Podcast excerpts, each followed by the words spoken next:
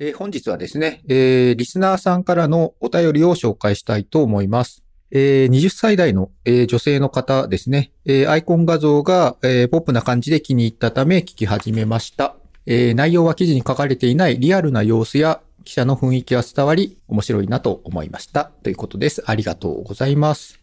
その方がですね、聞いてみたいエピソードを教えてくださいという質問の中で、えー国際部の取材や生活の様子、えーまたですね、あの政治や経済について堅堅苦しくないトークで、えー自分たちの生活にどのような影響を与えるのかとを聞きたいというご意見をいただきました。ということで、今日の放送です。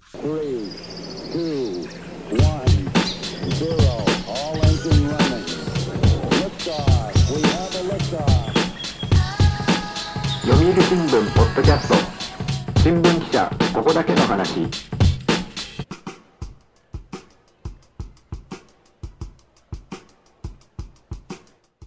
えー皆さん、こんにちは。読売新聞、ポッドキャスト、新聞記者、ここだけの話、番組ナビゲーターの読売新聞山根です。えー新聞記者、ここだけの話は、読売新聞の中の人をゲストに迎え、ニュースな話題をお届けする、ポッドキャスト番組です。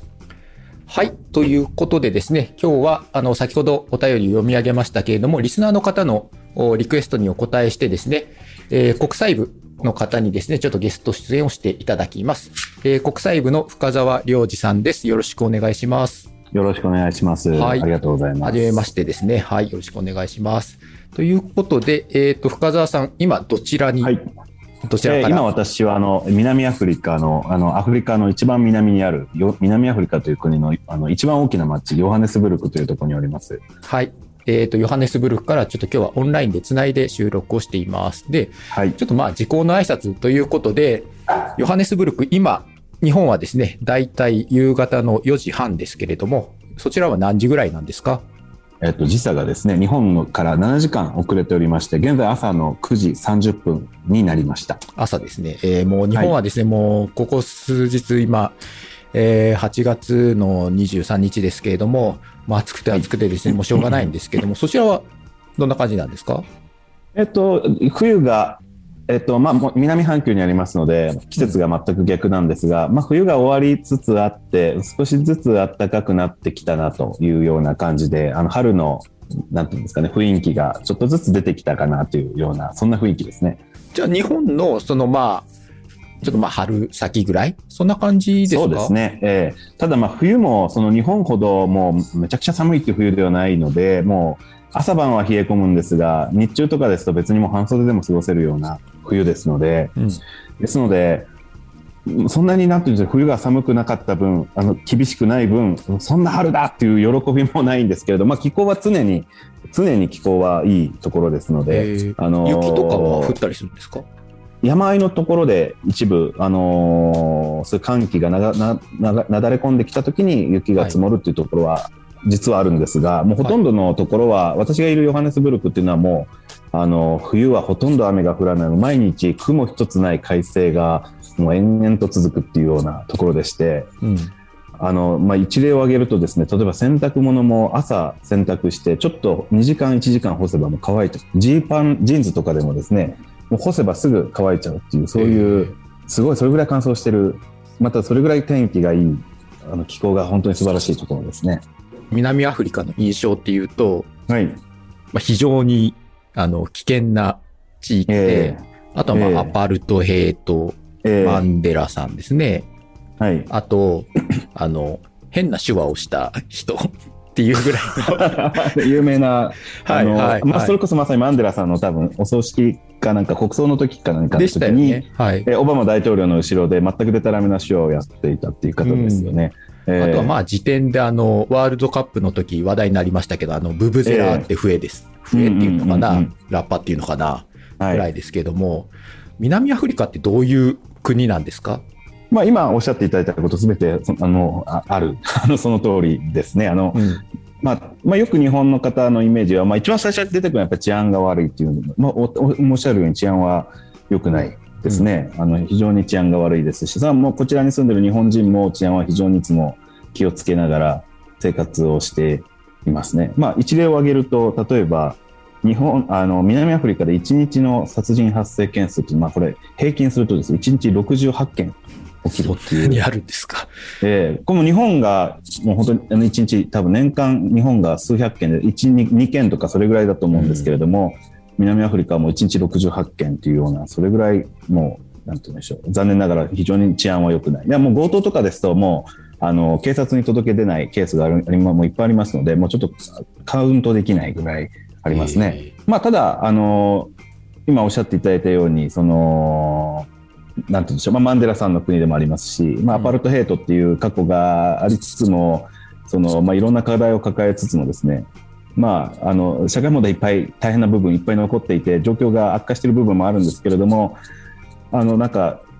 非常に、あの、アフリカなんですけれども、白人とかですね、インド系の方とか、あの、カラドという、その、こういろんな定義ができるんですけど、まあ、一般的に根血住民とかと呼ばれているカラードと呼ばれる方とかですね、そういう方々が人口の2割ぐらいいらっしゃって、アフリカの中なんですけれども、全くその多民族、多人種国家ですね、あの独特の、アフリカの中で際立って独特の魅力のある面白い国ですね。深澤さんが生活していて何かその危険はない経験をしたとか、そういったこってことれ実は私本当に数日前に、あの紙面掲載されたコラムでも書かせていただいたんですけど、先日はい。強盗に遭ってしまいまして、あ 笑い事じゃないんですよね。いやいやあの、まあ、でも強盗っていうと、日本でいうと強盗っていうともうとんでもないことですよね。強盗にあったっていうともうとんでもないことだと思うんでまあすけれども、そうですよ。強盗って結構罪重いですよ。はい。もうこっちの感覚でいうと本当に山手線にハンカチ落としちゃったぐらいの感覚です。強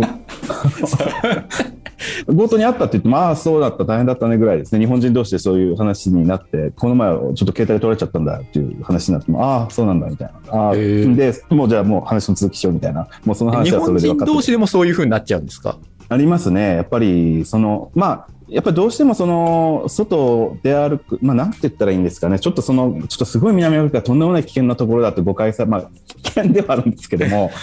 あの、やっぱり日本の、日本で暮らしてると強盗っていうのはどういうものかっていうのをイメージできないから、未知ですので、怖いですよね。どういまあうものかわからない。うん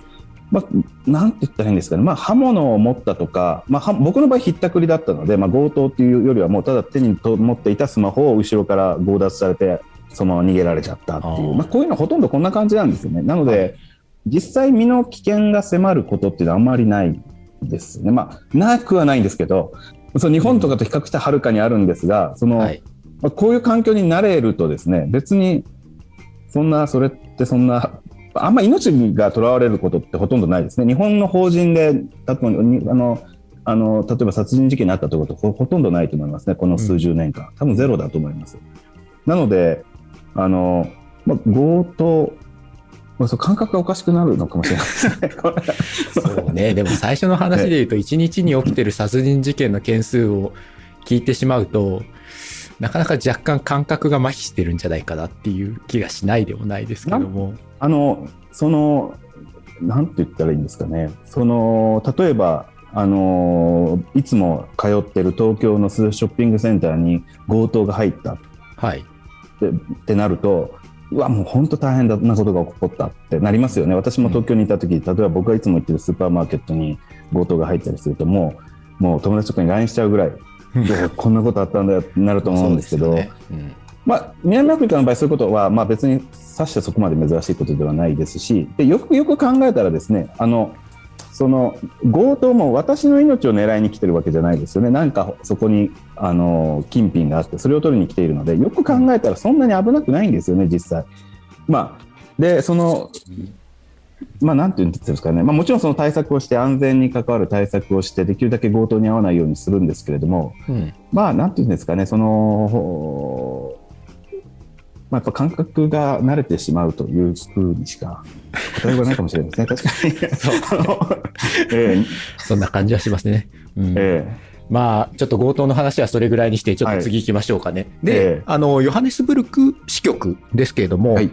担当のエリアっていうんですかね、どういったところの国々を担当してるんですか、えはい、それよく聞かれるんですが、アフリカ大陸がありまして、アフリカ大陸今、えっと、54カ国あるんですけれども、はいまあ、この、これは日本政府が認めた国は54カ国あって、実際、あの、au とかですね、またあの日本政府が認めてない国を認めているというようなところもあるので、うん数はちょっと変わるんですけれども、日本政府の定義にしたら54あってですね、はいで。その上の、その中の、あの、エジプトとかですね、アルジェリアとか、チュニジアとか、えリビアとか、えっ、と、あとモロッコとかですね、そういう、あと、まあ、モーリタニアもですけど、いわゆる北アフリカのアラブ諸国と言われるところを省いたすべてですね。うん。なのでまあ、地中海の、あの、界隈とか、あの辺りをは。そうですね。だから、一般的に皆さんがアフリカとイメージされているところはすべて。で、あのーまあ、どちらかというと中東とか、アラブ世界とされているところは、まあ、あの、カイロにもう読売新聞支局ありますので、うん。そちらで担当しているという、あのどね。担当割になってます。これ、ちょっとですね、事前にどれぐらいの広さなんだろうっていうのを、一応はい。さっきあの、計算してきたんですけども、日本の国土の大体60倍ぐらい、取材範囲のエリアでありましたけども、はいすさまじい広さですよね。もうこれ60倍。は本当に、あの、もうよくぞおっしゃっていただいたという、あの、日本の、私自身もそうだったんですけど、日本の世界地図ってメルカトルズ、メルカトルズ図法ですよね。メルカトル図法かな、うん図法、ええはいはい。ですので、赤道付近って本当小さくなっちゃってるんですよね。ああ、そうですよね。はい。で。でロシア、アがすごい大きく見えて、カナダ、ロシアがすごく大きくて、赤道付近が小さいので、アフリカってなんかメルカト図法で見ると、そんなに大きく見えないんですけど、はあはあはあ実際これめちゃくちゃ大きいんですね。なので、例えば、あのーヨハネスブルクからあの西アフリカのセネガルのダカールに行くっても、これ所要時間で言うと日本帰るぐらいの時間が実はかかるんです。同じ間内でもですね。ええそれぐらい、でも多分あの私も初めてあのそれを体験した時にびっくりして、なんでこんな時間かかってるんだと。実は広かったっていうことでして、あのに西アフリカとかと本当に遠いですね。アフリカ相当大きいですね。あのよく本当に例えばヨーロッパとかにあの出張とかの応援で行くときにも、あのヨハネスブルクから離陸してあロンドンに行くっていうときにですね、寝て、あ、ちょっと寝たなと思って、目を覚まして、あの飛行機で今ここ飛んでますって見て、まだ全然アフリカだって その、全然ヨハネあのヨーロッパの方に行ってなかったっていうのは本当によくあることですね。アフリカの真ん中ぐらいまだ飛んでるっていう。ええそれぐらい大きいところですね。深澤さんは、その、いつから、そのヨハネスブルクの支局に駐在してるんですか、私は2020年の3月1日に着任をいたしまして、で、実際2月、その前の、えっと、1週間、2週間ほど前に来てますので、2020年の、まあ、2月ぐらい、2月下旬ぐらいにこちらに参りまして、まはい。あ、そこからですので、もう2年、2年半ぐらいですかね、現在、ええ今、このところ。えまあ、それにしても、ヨハネスブルクってその希望して行ったんですか？えそうですね、もう、もう入社以来というか、もう学生の時からアフリカ、まあ、アフリカ、うん、いつかはアフリカとかになりたいという思いはありましたので、入社以来もずっと希望させていただいていました。え。ーその希望するその大学の時からということですけど、なんかきっかけはあったんですか？まあ、きっかけというわけで、まあ、私はすごく学生の時からそういう海外旅行をするのが本当にあの大好きで、もうあのアルバイトをしながらあらゆるお金をもうあの海外旅行につぎ込んでですね、うんあの本当に頻繁に行っていて、これもどうでもいい話なんですけど、あの学生なのにデルタ航空のあのプラチナエリート会員という最上級の すごい。マイルまあのマイレージ会員にまで上り詰めたっていうぐらい、まあ、それぐらい本当に月1回ぐらいで海外旅行をしているっていうそんなあの生活をしていてですねただアジアとかは行けるんですけどアフリカってやっぱ遠いですし、高いですしあとやっぱり最近最初に申し上げましたけどやっぱりそのセキュリティ自分の安全にお金をかけないとうん。いけない地域ですので、うん。ふらふら歩けるわけではないので、なので、やっぱりどうしても学生の頃から、そのアフリカっていうのはその空白地帯、私の中でその世界の中で空白地帯みたいなイメージになっていてですね、いつかその大人として、まあ、まさにその社会人として、また一番いいのはやっぱジャーナリストとしてアフリカに行きたいなっていうのがあってですね、うん。それで、そういうことでずっとアフリカにいつか行きたいっていう思いを持っていたんですね。じゃあ今そのジャーナリストとしてっていうことでしたけども、アフリカで今はい。どういったことを中心に取材をされてるんですか、まあ、まず最も根本的なのはこのアフリカっていう大陸、まあ、このアフリカもちろんあのそんだけ何十カ国もある国なので一言でなかなか表せないんですがうん。やっぱりこのアフリカという大陸がですね今後どうなっていくのかっていうところをまず最も大きな取材テーマにしておりまして、うんあのもうアフリカっていうと本当に人口が増えているんですね。もう本当にものすごい勢いで人口が増えておりまして、今のアフリカのあの世界における地位っていうのはもう本当に今後さ何十年でも全然違う地位に多分なると思うんですね。うんそういうアフリカが今後そのアフリカが世界にどういうアフリカの、まあ、それ対等するかどうかもわからないんですけれども、うん。アフリカの人口増加が世界にどういうインパクトを与えるのかっていうところが、まあ、個人的に一番注視しているところでして、うん。まあ、まあラストフロンティアとか結構言われたりしますよね、アフリカ。そうですね。あの、うん。開発が遅れましてあの資本主義最後のフロンティアとかって言われてるんですけども、うん。まあ、今本当にそれをどうにかなんていうんですかねあの開拓しようと言ってあのビジネスとかでも非常に盛り上がっていてですね、まあ、そのまた人口も本当に若い人ばっかりですのですごくエネルギッシュで、まあ、でも同時にやっぱりいろんな課題を抱えてるっていうところが、まあ、本当にそのあの銅と性といったら本当に銅ですのでものすごい全てが動き動いてるそういう意味であの観察取材する側としても本当に面白い地域だと思いますね。うんでもアフリカっていうと、まあ民族も多いし、部族も多いし、言葉も多いし、日本人だとね、まあ大体アフリカっていう、まあ一つの大きな、あの、枠で捉えちゃうところはあるんですけども、実際に行くとね、いろいろな人もいて、いろいろなその言葉もあるわけで、そういった中、ね今言ったようにね、日本の60倍もある取材エリアを取材するって、なかなかこう一筋縄ではいかないんじゃないですか？一筋縄では全くいかないですけども、その複雑さが本当に面白いですね。全く知らないので、例えば、ベナンの主要民族の本人の歴史とかって多分あんまり皆さんお詳しくないと思うんですよね。これを、これを聞いてらっしゃる方。うんでもそれがそのベナン政治ですごく重要だったりするんですよね。で、それがそういうあ全く知らなかったことを知ってであそういう民族があってそういう歴史があってそういう感情を持ってるんだとでこれが今こういうふうにあの今の政治とか社会問題にそれがこう影響してるんだっていうことをこの全く知らないがゆえに予備知識がないがゆえにですね本当に毎日発見の連続っていうところがありますね。うんまあ、あの本当におっしゃったようにあのうまくいかないことの方が多いというか、まあ、あらゆることがうまくいかないなかなか本当に一筋縄ではいかない地域ではあるんですけれども、まあ、それも面白いというかなんていうんですかねそれもやりがいがありますね。あの全く意味不明なことが起こるっていうのも面白いですね。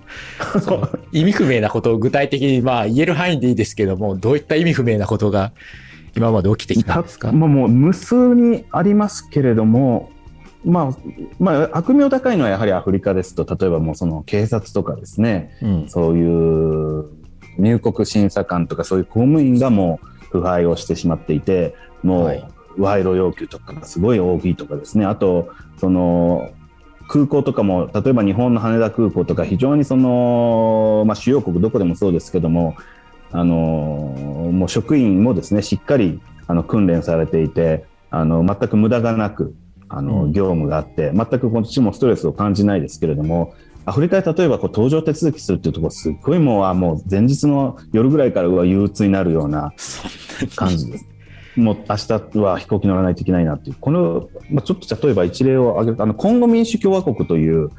アフリカの真ん中に、真ん中にある国ですね。はい。真ん中にあるコンゴ民主共和国の首都キンシャサっていうのは非常にもうダイナミックで、もう本当にエキサイティング、最もアフリカの中でも私は個人的に大好きな街なんですが、あの、キンシャサの奇跡のキンシャサですよあの、ね。ええまさにあのキンシャサですね、ええあのキンシャサですで。そこの空港で最後帰るときにあの空港のチェックインしようとすると、名前はちょっとすみませんに、にわかに思いあの忘れてしまったんです多分ジェームズとかそんな名前だったと思うんですけど、搭乗手続きをしようとしたら、この航空会社のチェックインのその今後人の職員の方にですね、あこれ、あなたのチケットはこのジェームズじゃないとよくわからないから、ジェームズに聞いてくれっていうふうに言われるわけですよね。うん。で僕は搭乗手続きをしたくてそこに行ってまずジェームズって誰っていう話ですよね。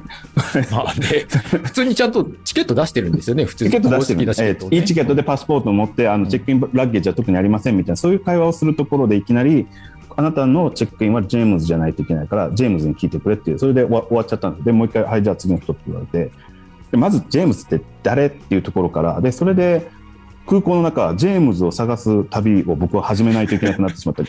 呼んでくるんじゃないんですか？来ないんですかななくて、そうだジェームズに聞いてくれということで、もうジェームズじゃないとかできないって言われて、それでじゃあ、 next person みたいな感じで次の人になってしまったので、でまずそのジェームズが誰なのかわからないですね、私はまず、うん。当たり前ですけど。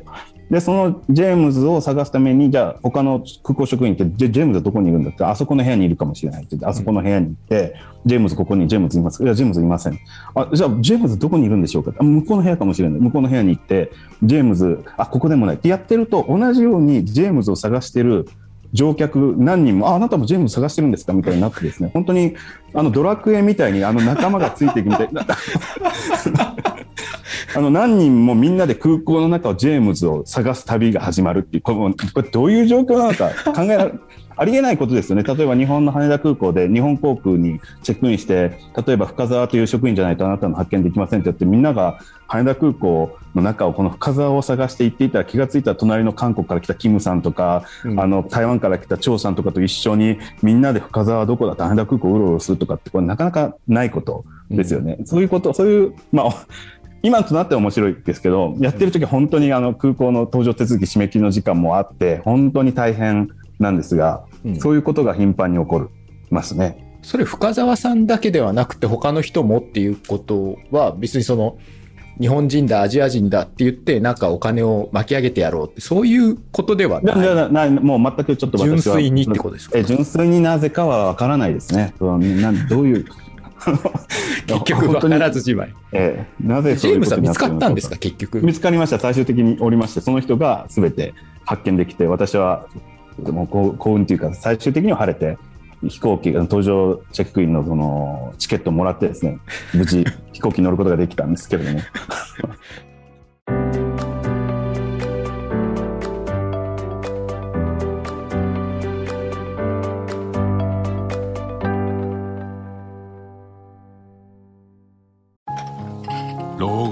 後は火星かな。どうしたのお父さん？いや今日の新聞。人口爆発広がる移住先。私だったらハワイかな。無難だな。新聞がある話題がある。お試し読売新聞。ネットで簡単。まずは無料で。まあそういうののまあ連続なわけでなんですね。そうですね。アフリカにいると。まあでもそうなんて言ったらいいんですかね。そのまあ日本では絶対経験できないですし普通の国って言ったらちょっと語弊がありますけれどもななかなかヨーロッパの例えばイギリスとかでそういうことって起こらないのでうんなんかそういう一つ一つの障害を乗り越えていくと、なんか自分がパワーアップしてるように感じますね。なんかもうこんなんでも全然もう動じなくなってる。あ あ、そうですか。じゃあその取材現場でも似たような話っていっぱいあるんじゃないですか？それはもう無数にありますね。無数にありますね。例えば、あのまあ、これケニアでしたけれども、なんかその取材をするには許可が、政府の許可が必要だと言って、朝来いって言われて、結局、その許可を出す人に会えたのが翌日だったとかですね、その一日中ずっと夕方までそのソファーで待って、そこのあの一緒にあの取材を手伝ってくれてる現地のジャーナリストと2人でずっとソファーでいて、でもう夕方になって今日やっぱちょっと無理かもしれないってことにその向こうの担当の職員から言われてで翌日の朝も朝になんとか許可を得られたとかですねその、はいい、やでもあ朝の10時に来いって言ったのはそもそもあなたなんですけどみたいなこっちとしてはそういう言い分あるんですけどあの じゃあ一日ソファーに座ってただけ。座っていた座っていてナイロビの空を眺めていただけって窓から。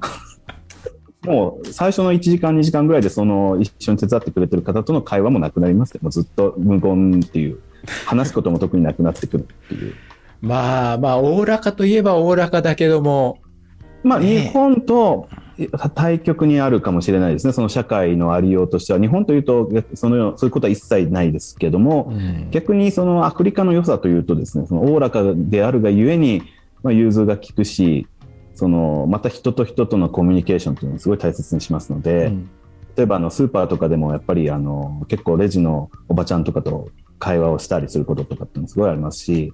あの今たまたまあのこのあの家族がアフリカには夏休みで私あの単身赴任なんですが今遊びに来ておりましてはい子。供と一緒に例えばヨハネスブルクのショッピングセンターとか行くとやっぱりみんなが構ってくれたりですねあのみんながあのすごい子育てしやすいですね。あのあの子供がそのまま公園走っていようがむしろもっとやるやってみたいこっちもおいでみたいなとかですね。うん。そういう融通が利くというかおおらかである良さもありますので、うん。本当にアフリカはすごくそういう意味で魅力に富んだところだなと思って、うん。あの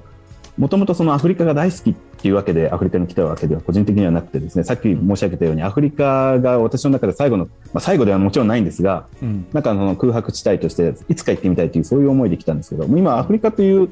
この大陸のこの人々の魅力にすごくあの魅了されているっていうような毎日ですね。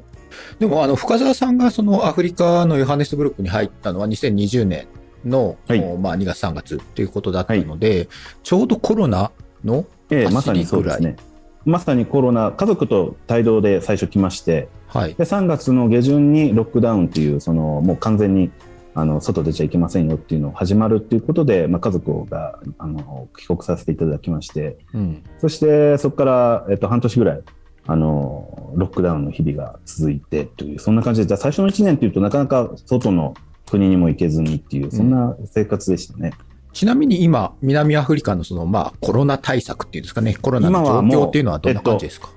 今はもうあの規制もあらマスクも含めてすべてあの撤廃されておりまして、でもうあのメディアとかでもあの何人っていうのはほとんど出ないので、もう全く感染というものを意識していないですね。もう全くコロナを普段の生活の中で意識してないです。じゃあもう、深澤さんも特にマスクもなく生活してない、ええしていいないですね。誰もしていないですね。今もうアフリカ、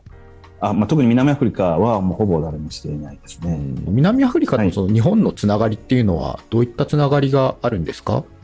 えっと、いろんなつながりがありまして、まあまあ、えーまず、えっと、アフリカがこんだけ、まあ、将来性があるということで、アフリカに進出しようという日本企業が、まあ、どこを拠点にしようかなって考えたときに、まあ、いいくつか候補地があるんですけど、そのうちの一つとして南アフリカのヨハネスブルクが選ばれていてですね、うん。あの在留邦人数も多分アフリカの中で一番だったと思うんですが、まあ、非常にあ日本人も多くてですね、うん。で、まあ、それに加えて、例えば経済の観点で言えば、あの、プラチナとかですね、あの、うん。もう南アフリカあらゆる鉱物資源、ダイヤモンドとか金とかですね、いろんな鉱物資源が取れますので、それが日本の最先端、レアアースとかですね、日本の最先端テクノロジー、技術、あの、うんあのテクノロジーの中で不可欠な素材であったりですね。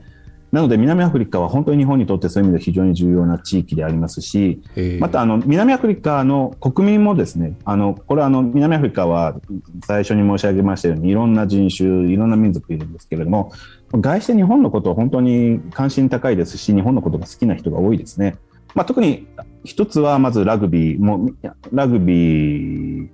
であの日本がなんていうんですかね、日本もラグビーがあのワワールドカップで、まあ、うん。南アフリカの側側からするとあのイギリスの大会で負けてしまったんですけど、最後、劇的に負けてしまったんですが、日本のラグビーへにへの交換っていうのもありますし、やっぱり日本の、まあ、これも世界どこでもそうだと思いますが、アニメとかですね、そういう文化、あと意外なことに、結構日本の格闘技とかを見てる方が多くてですね、私はヨハネスブルク、ええわヨハネスブルクのあの本屋で本を立ち読みしていたら、あの店員の黒人の男性、若い男性だったんですけど、お前日本人かって、そうだ、俺は新日本プロレスの大ファンなんだ。あ、そうですか。すみません。僕はあんまりプロレス詳しくないものなので、その、ちょっとそこから弾み、弾まなかったんですけれども、はいはいあ、そういう方いらっしゃるんだなって。この前また別の回には、ノアの話をされたことがまた、えー、ええそういう方もいて、やっぱ結構見てらっしゃる方いますいますし、これまさに本当に昨日ですけど、公園で一人であのタブレット見てらっしゃる黒人男性、若い、これも黒人男性、若い方が公園で一人でタブレット見てたら、うん。なんか日本のアニメのような日本語が聞こえてきましたね。だから多分あの字幕かなんかで日本のアニメかなんかを見てらっしゃるのかなと思いますけれども。えまあ、あと、まあ、日本料理はあの言うまでもなくあの、うんもうこれ世界中どこでもそうだと思うんですけれどもあのすごく人気ありますね。現地ではその日本のニュースとかも報じられたりするんですか？そしたら。えーまあ、相当大ニュースでないとなかなかこちらのメディアで日本が登場することはないんですけれども、まあ、最近であればあの残念でしたけれども、あの安倍元首相がですねうん。あの殺害された事件とかはこちらでもあの、まあ、報じられていました。うん。あとは、あと日本の、まあそうですね、そうあんまり日本に対する、まあ、日本の政治とかですね、そういうものに関する関心は必ずしも高くないかもしれないですね。あ日本のまあスポーツであったり、まあ文化、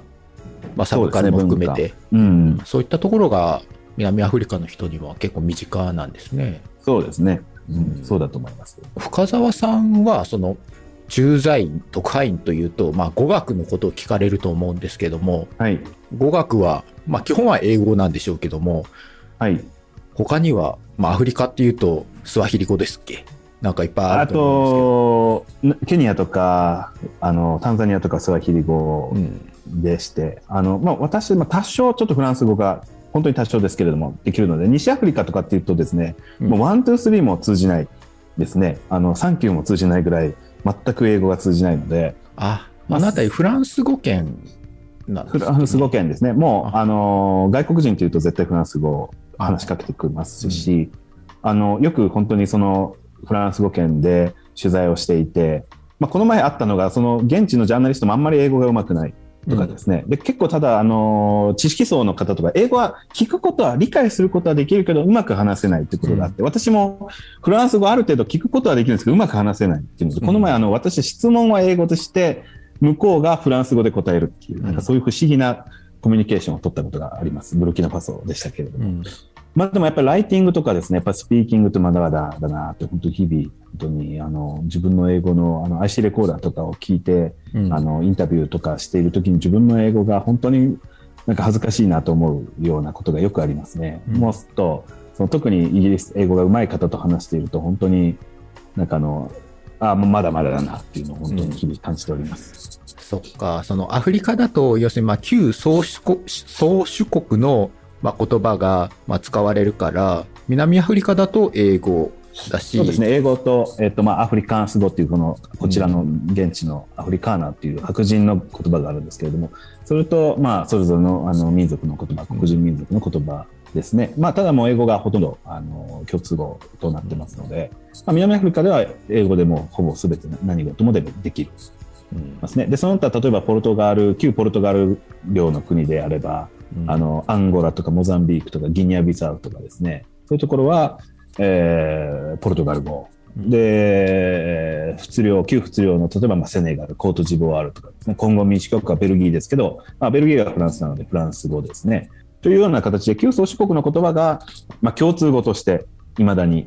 機能している。さあ、まあ、これはなぜかというと、単純にこの、まあ、民族、部族がですね、あの、無数にある中で、うんその、どれか一つの民族、部族語を共通語にできない。なので、もう元から使われてた、あじゃあもうフランス語とか英語とかを、あの、そのまま公用語にしましょうということで、未だに、まあそうなってるってことですね。現地での生活のまあ楽しみっていうんですかね、どういったことが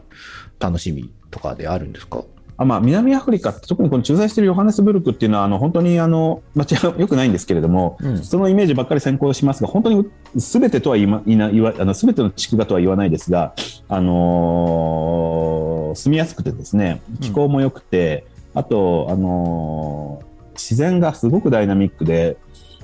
あのー本当に美しいですよね。例えば、ヨハネスブルクっていうと、すごい緑がいっぱいの街なんですが、実はあの、夕日が沈んでいくと、うわ、もうすごい綺麗で、これ多分ちょっとなかなか伝わらないと思うんですけど、日本の東京であまり夕日なんて意識したことは私なかったんですが、ヨハネスブルクで見る夕日っていうのは、もうワインでも飲みたくなるぐらい美しいですよね。これはでも本当に多分アフリカのどこでも夕日がなぜかすごい美しいんですよね。まあ確かにまあ日本だとその地平線に日が沈むとか、地平線から日が出てくるっていうのは基ないですよね。本ないですもんね。ええ海からあのだいなんか、なんかの看板とかに消えていっちゃうとか、うんまあ山とかコンビニえー山とかですけれども、確かに地平線みたいな雄大なところに、この燃えるように沈んでいくので、すごく印象的ですね。未だに本当に夕日を見て、すごいなと思いますね。そっか、見てみたいな、でもそういうのも。うん、ちなみにその逆に、いや、これはもう日本にはかなわないなと。もう日本が恋しくなるな。そういうふうに思うことって何かありますか？まあ、その、なんていうんですかね。私、あの、日本にいるときに、あの、スーパー銭湯のサウナが大好きだったので、あの、まあ、そこ、それ、その一点ですかね。そのスーパー銭湯、サウナはたまにあの、ジムとかにあるんですが、その、水風呂がなかったりですね。うんその、あの、スーパー銭湯として確立されたあの、サウナのあの雰囲気がないんですよね。それが、ちょっと悔やまれ、本当に日本に帰ってそれは行きたいなっていう、そそそれと、まあ、あとはやっぱ食事は日本は圧倒的にどこ行っても美味しいし、非常にリーズナブルに日本は食べれるので、うん本当にあの2、300円、400円とかのものが本当に美味しいっていうのが日本の、あれ多分世界で一番美味しいんじゃないかなと思いますね、日本の食っていうのは。うん本当にレベルが高いと思います。うん。あとまあ、治安は言うまでもなく、うんあの素晴らしい、日本の素晴らしいところですよね。夜歩けるとか、何も気にせず歩けるとか、本当に、あの、まあ、そこは日本が、なので、まあ、まとめると治安、食、サウナ、この3点かもしれないです。なるほどね。でもまあ、最近日本でもね、サウナーって言って人気ですからね。はいうん日本のサウナ。あ早く、早く、クオリティは高いんでしょうね上陸していただきたいと思います、本当に。あでもまあ、海外進出できるレベルなんでしょうね、きっとね。日本のサウナのその質っていうのはね。うんそうだと思います。はい。というわけで、今回はここまでです。続きは次回の配信でお届けします。読売新聞ポッドキャスト新聞記者ここだけの話では、番組リスナーからのご意見、ご感想を募集しています。聞いてみたい記者の話、ニュース解説などございましたら、ポッドキャスト概要欄の投稿フォームからお気軽にお寄せください。それではまた次回。お相手は読売新聞山根でした。